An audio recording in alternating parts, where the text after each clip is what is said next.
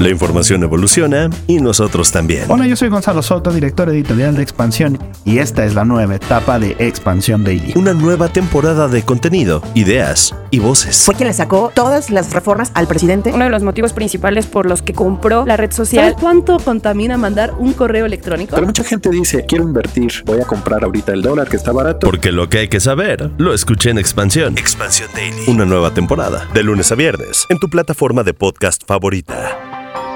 Grupo Expansión. Cada mañana, a través de la conferencia matutina, el presidente Andrés Manuel López Obrador afirma de manera tajante que en México se acabó la corrupción. Y este mantra es reproducido por funcionarios y seguidores cada que sale algún cuestionamiento sobre el ejercicio de los recursos públicos. Pero a la par de esta afirmación y a cinco años de gobierno, crecen las dudas sobre si esta administración está siendo vigilada y las críticas hacia una auditoría superior de la Federación que ha bajado drásticamente los recursos observados y las denuncias presentadas por malos manejos, mientras crecen las controversias en torno a este órgano y a su auditor. Pero, ¿qué ha pasado en estos años con la fiscalización de recursos? ¿Es verdad que los órganos de fiscalización se han vuelto laxos? ¿Hacia dónde debemos caminar en materia de vigilancia para evitar la corrupción? De esto vamos a platicar hoy en Política y otros datos. Política y otros datos. Segunda temporada. La vida pública a debate. Política y otros datos. Buen jueves, bienvenidos a Política y otros datos. Soy María Ibarra, editora política de Expansión. Es 6 de julio del 2023 y es un placer que nos permitan estar con ustedes. Viri Ríos y Carlos Bravo Regidor, ¿cómo están? Buen jueves en una semana de por fin tardes lluviosas. Hola, ¿qué tal? ¿Cómo están? Un gusto estar por aquí en Política y otros datos como cada jueves. Recuerden que si les gusta nuestro trabajo, nuestro podcast, ayúdennos a llegar a más escuchas regalándonos un tweet, un post en sus redes sociales, algunas estrellitas, unos likes. Ayúdennos a llegar a muchos lugares. Hola, hola, ¿cómo están? Feliz jueves de política y otros datos. Un gusto estar aquí con ustedes. Muchas gracias por acompañarnos. Esta semana la verdad que sí nos vamos a alejar de la grilla de la asociación para centrarnos en uno de los temas torales del país, la rendición de cuentas y la fiscalización. Sí, esa que cobró auge al final del sexenio de Enrique Peña Nieto y que llevó a la cárcel a varios gobernadores y funcionarios y que en estos tiempos parece estar cada vez más olvidada. Hace unos días el auditor superior de la Federación, David Colmenares, entregó el primer informe de la cuenta pública del 2022 a la Cámara de Diputados. Este informe es importantísimo porque es la revisión que se hace a los recursos federales que ejercen los tres niveles de gobierno, donde se revisa, pues básicamente en qué gastaron y cómo lo gastaron. Pues resulta que en la presentación estuvo muy atropellada porque hubo reclamos por parte de una diputada de Morena acusando al funcionario de tapar la corrupción del final del gobierno de Peña Nieto y en lo que va del sexenio, sí, de su partido, del de Morena. Y con todo, y una olla de ratones de plástico, el auditor tuvo que dar su informe.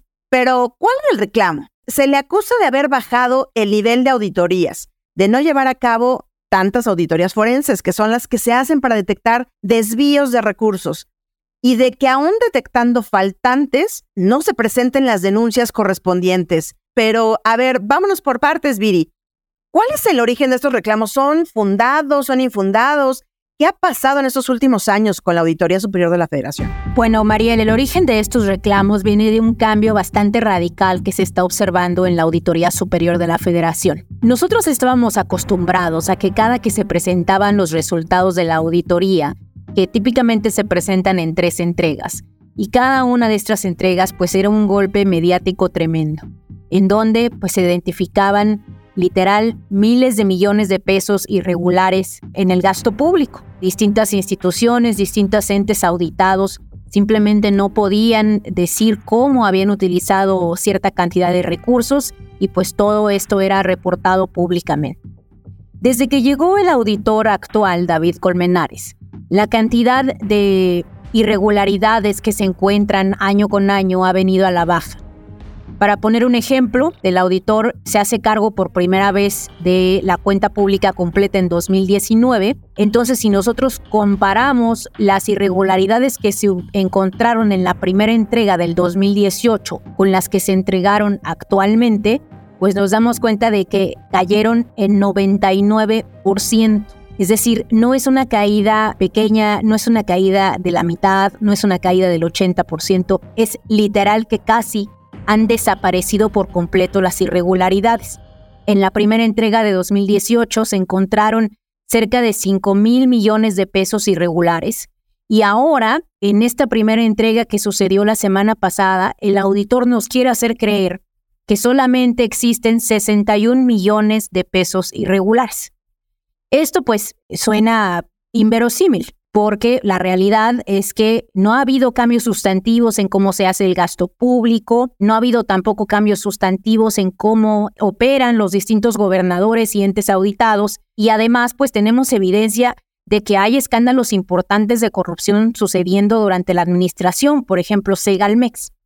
Entonces llama mucho la atención que no se tenga, por ejemplo, pues una cantidad mayor de auditorías yendo específicamente a Segalmex. Y la duda es eh, qué está pasando. Y me parece que pues parte del escándalo, Mariel, que mencionas en el Congreso proviene de que los mismos diputados no entienden cómo han cambiado los criterios de monitoreo eh, y qué está pasando para que de pronto México parezca un país en donde ya se acabaron las irregularidades y en donde el gasto público se usa de manera perfecta.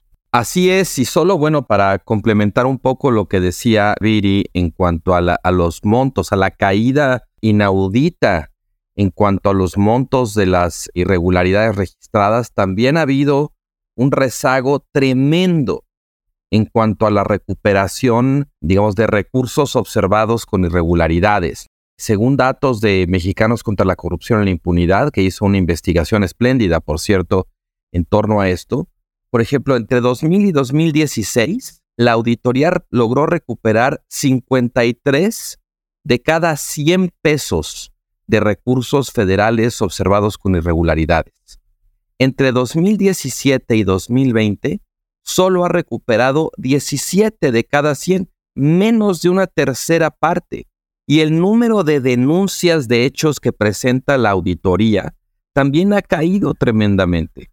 Entre 2014 y 2018 se presentaron poco más de 460 denuncias de hecho. Entre 2018 y 2022 se presentaron 220, menos de la mitad. Entonces, claro que, como decías, Viri, pues hay una sorpresa, digamos, una indignación tremenda, porque pues estas cifras no corresponden a ningún cambio, a ninguna reforma conocida, observable, digamos, medible que pueda explicar semejante caída. Lo que hubo fue un cambio de auditor. Se fue el viejo auditor Juan Manuel Portal y entró este nuevo auditor que es David Colmenares. Y bueno, pues desde su llegada al puesto ha caído, digamos, la actividad que reporta la auditoría, pero también pues él mismo se ha visto envuelto en varios escándalos desde principios del sexenio en los que la auditoría comienza de alguna manera a verse como un lugar donde se piden o se hacen favores políticos, donde el auditor está dispuesto a entrar en negociaciones con actores, porque además, pues el puesto del auditor superior de la federación es un puesto susceptible de ser, vamos a decirle así, reelecto, aunque no es realmente electo, pero bueno, de, de repetir en el puesto, y este puesto está, digamos, en 2026 Colmenares podría repetir y para eso tendría que cosechar el apoyo de gobernadores, de legisladores que quizás quieren de alguna manera ocultar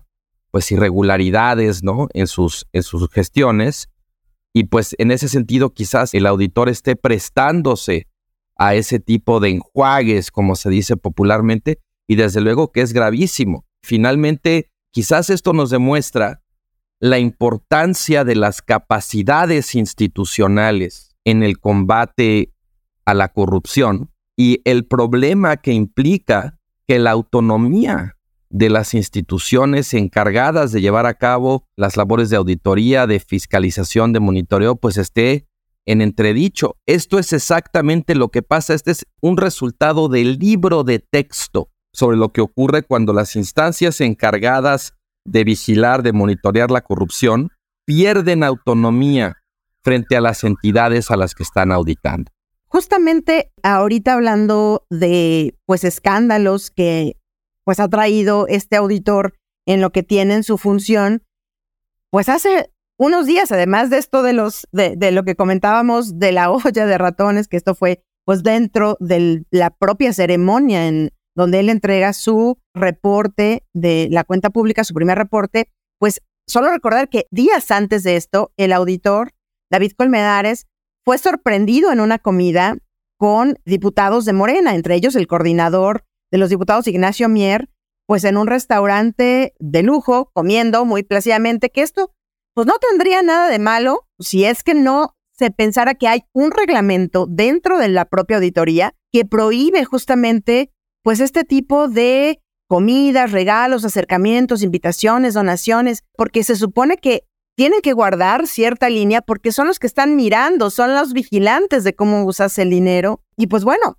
se corrió por ahí el video que tomó una diputada panista en donde pues veíamos a estas personas y otro de los escándalos que me parece, no sé si es el origen de donde comenzó, no sé si llamarle como la debacle de este auditor o de esta auditoría, ¿se acuerdan ustedes que fue en la revisión del 2020 con una auditoría sobre la suspensión o la cancelación del aeropuerto de Texcoco, en donde por un error metodológico, pues el auditor dijo que hicieron mal los cálculos y una cifra que se había eh, dicho que había costado la cancelación del aeropuerto, que evidentemente era muy escandalosa y que puso el dedo en la llaga en el tema de que, miren, costó más la cancelación de lo que va a costar el nuevo aeropuerto de la nueva administración en ese entonces, pues derrumbó todo esto y evidentemente pues que la llamada 4T se le fue encima. Y a partir de ahí yo como que recuerdo que vino hacia abajo. No sé si a lo mejor haya otra situación, pero sí que ha venido a ser un auditor o una auditoría pues llena de escándalos. ¿De dónde veríamos los cambios, Viri? ¿De dónde vienen los cambios y cómo ha venido afectando todo esto a la auditoría y a la rendición de cuentas en el país? Bueno, yo creo que lo que está sucediendo en la auditoría es una mezcla de distintos cambios, eh, sobre todo en el actuar y en los procesos que está siguiendo el auditor. Algunos de los cambios yo incluso diría que no son tan negativos, pero muchos sí.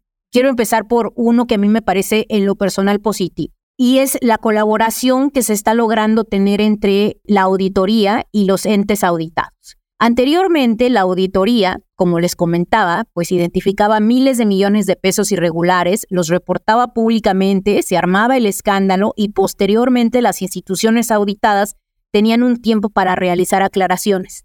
En ese tiempo de la realización de aclaraciones se reducía muy significativamente la cantidad de irregularidades que se identificaban. De hecho, una constante queja que existía por parte de los organismos era que pues ya no les servía de mucho a ellos aclarar si ya se había armado el escándalo mediático porque pues ya ellos habían salido como que habían tenido muchas irregularidades y ya no se hacían públicas las aclaraciones, quedaban como sumergidas pues dentro de algunas de las bases de datos de la auditoría, pero ya no tenían el mismo boom mediático que se generaba con la primera salida. Ahora esto cambió.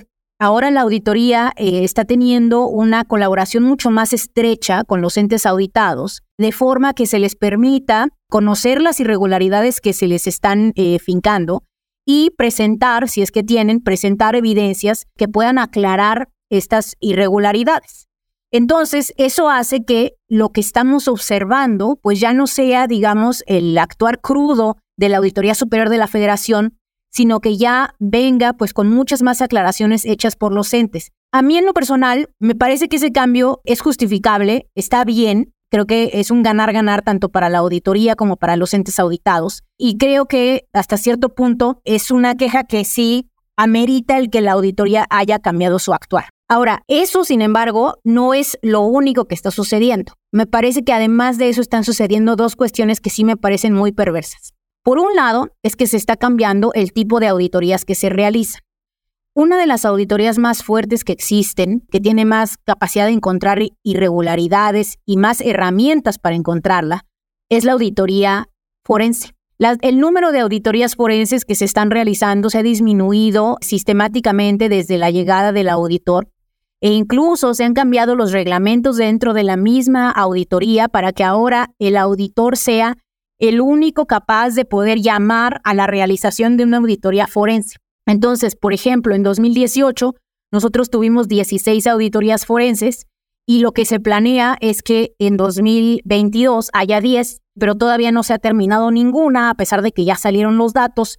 Entonces, pues claramente no estamos utilizando las mejores herramientas de la auditoría para efectivamente encontrar todas las fuentes de eh, posibles irregularidades en el gasto público. Y finalmente, me parece muy importante también acentuar otro cambio, que es que el auditor, y esto creo que va mucho a lo que tú mencionabas, el auditor parece ser que está echándose para atrás con mucha más frecuencia de pues la información que hace pública.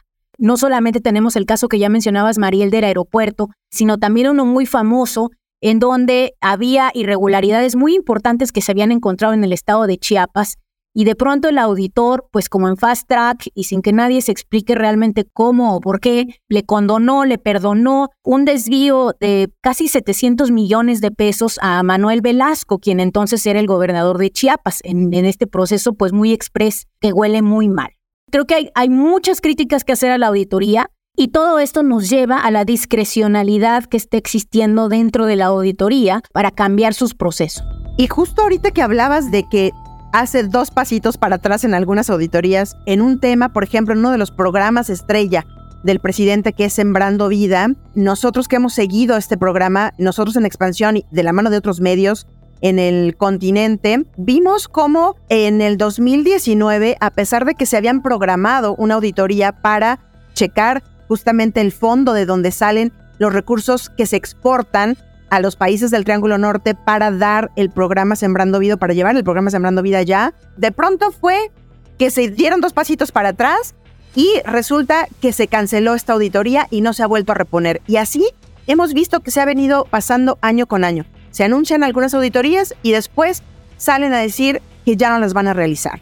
Bueno, en efecto, como dice Viri, hubo un cambio importante en el uso de uno de los instrumentos de la auditoría que se llaman las solicitudes de aclaración. Si bien puede ser un, cambio justificado precisamente para evitar las malas interpretaciones de cuando se daba a conocer el monto, como si todo ese dinero se robaron este año y no, eran solo montos que faltaba por aclarar, ¿no? Y que a través de las solicitudes de aclaración la auditoría iba aclarando, ahora está trabajando más directamente con los entes auditados cosa que, como dices, Viri, no está mal.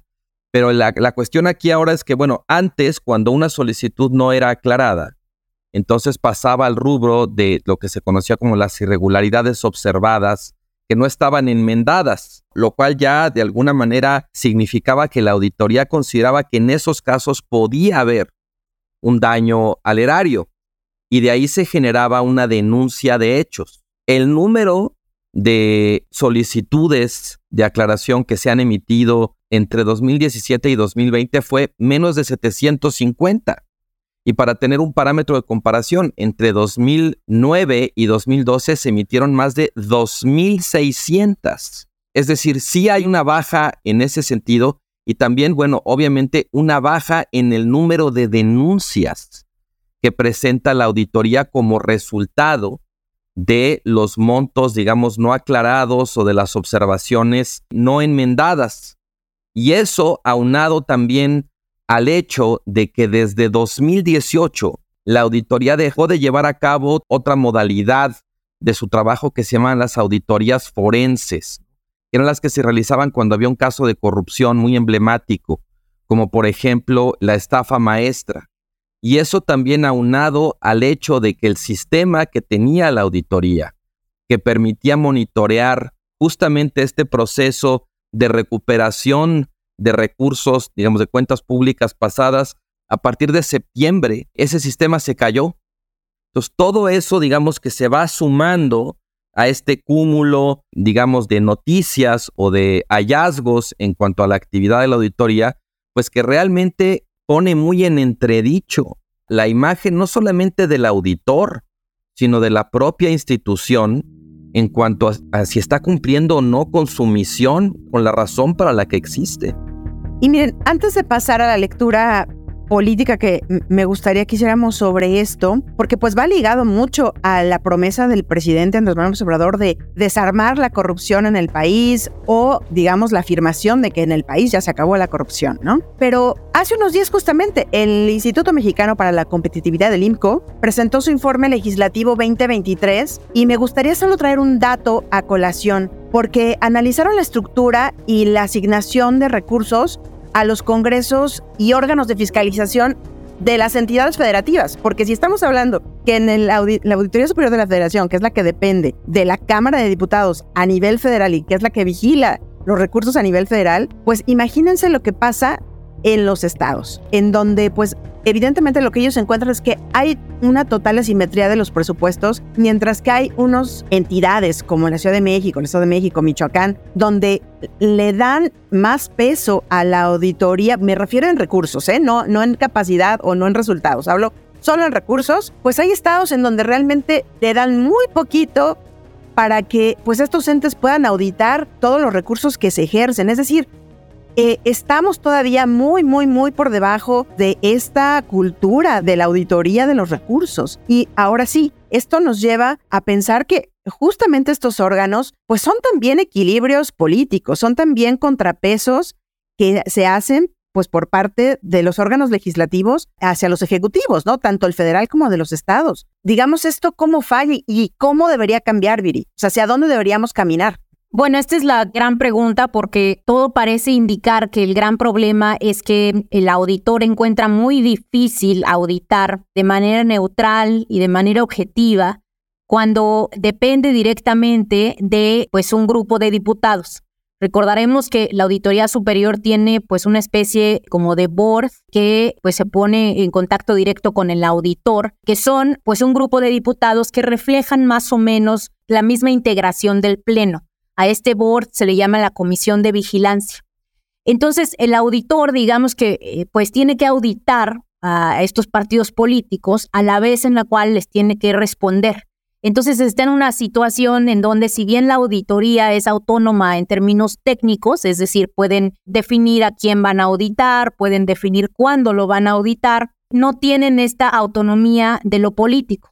Una de las propuestas que está allá afuera para proveer más autonomía sería convertir a la auditoría en una especie de INE, es decir, en una auditoría completamente autónoma que no dependiera de ninguna comisión y de ningún consejo relacionado con el poder legislativo.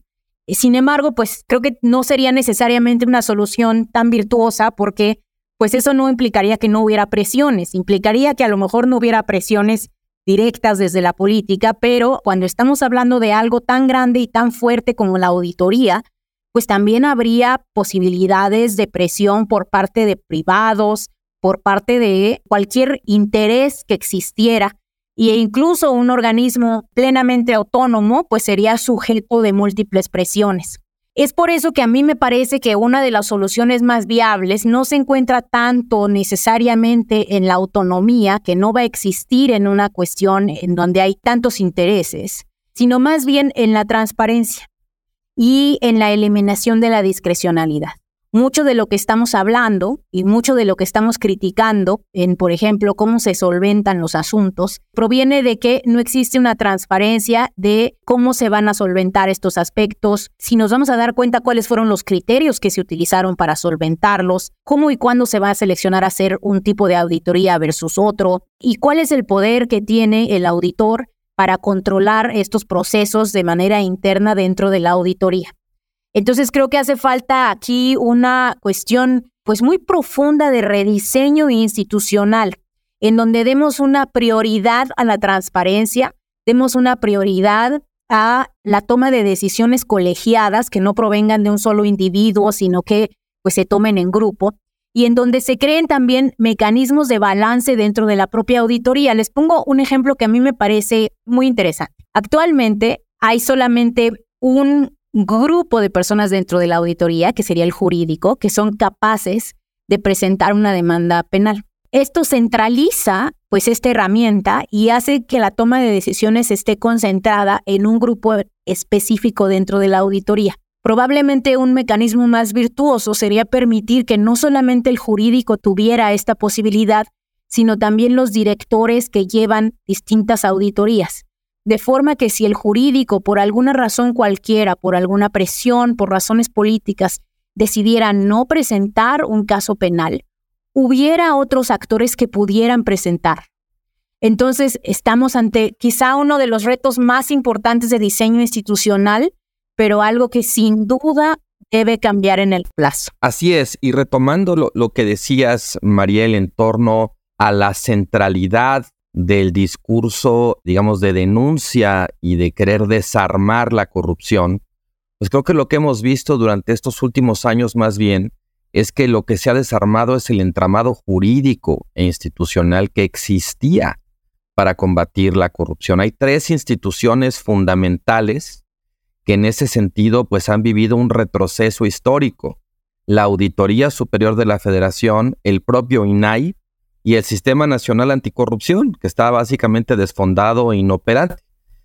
Sí es realmente todo un fenómeno cómo el discurso anticorrupción ha terminado sirviendo para fustigar a las instituciones encargadas de combatir la corrupción, para descalificarlas, para desactivarlas, para capturarlas. Y en muchos casos, pues con la complicidad explícita del Congreso, porque aquí claramente la separación de poderes no basta. Cuando hay gobiernos de con mayoría, cuando no hay gobiernos divididos como estábamos acostumbrados antes, pues la mayoría tiende a tratar de, de usar su poder para proteger sus intereses.